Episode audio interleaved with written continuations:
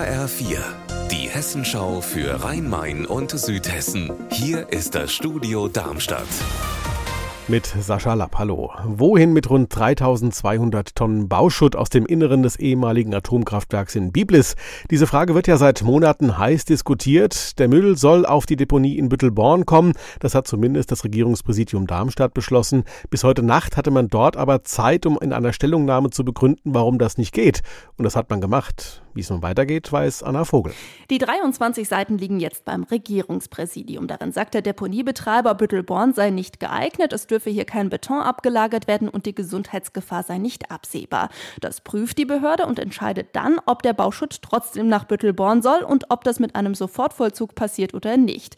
Ist das entschieden, wird der Deponiebetreiber Widerspruch einlegen, der geht dann vor Gericht. Das heißt, Lkw werden vermutlich keine in den nächsten Wochen rollen.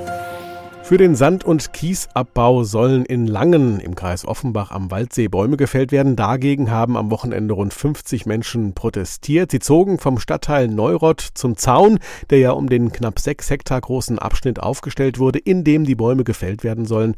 HR4-Reporter Wolfgang Hetfleisch weiß mehr. Juristisch ist die Sache in Langen geklärt. Die Firma Sering darf die sogenannte Südosterweiterung durchführen. Insgesamt fällt dort viel mehr Wald als für das Verkehrsprojekt im Frankfurter Osten, aber die Flächen werden werden später verfüllt und neu bepflanzt. Das könne den alten Wald für lange Zeit nicht ersetzen, sagt der BUND Hessen. Ich denke trotzdem, dass die Empörung einfach größer ist, wenn ein Naturraum für immer verschwindet, wie in Fechenheim oder rund um Lützerath. In Frankfurt-Griesheim an der Schleuse gibt es in diesen Tagen eine echte Attraktion zu bewundern. Ein rosa Pelikan hat sich hier nämlich niedergelassen, zumindest vorübergehend.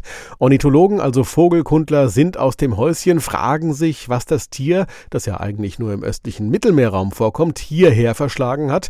Ja, aus dem Zoo jedenfalls ist der Pelikan nicht ausgebrochen, das steht fest. Und auch äh, an den Besuchern, die jetzt dort auftauchen, stört er sich eher nicht. Er schläft gemeinsam mit den Graureihern und jagt mit ihnen nach Fischen. Mal sehen, wie lange der der Besucher bleibt. Unser Wetter in Rhein-Main und Südhessen. Von Westen her verdichten sich die Wolken, dann kann es regnen oder oberhalb von 300 bis 500 Metern auch schneien. Das Ganze bei 3 Grad in Altwiedermus und 2 in Oberzent-Falkengesäß. Ihr Wetter und alles, was bei Ihnen passiert, zuverlässig in der Hessenschau für Ihre Region und auf hessenschau.de.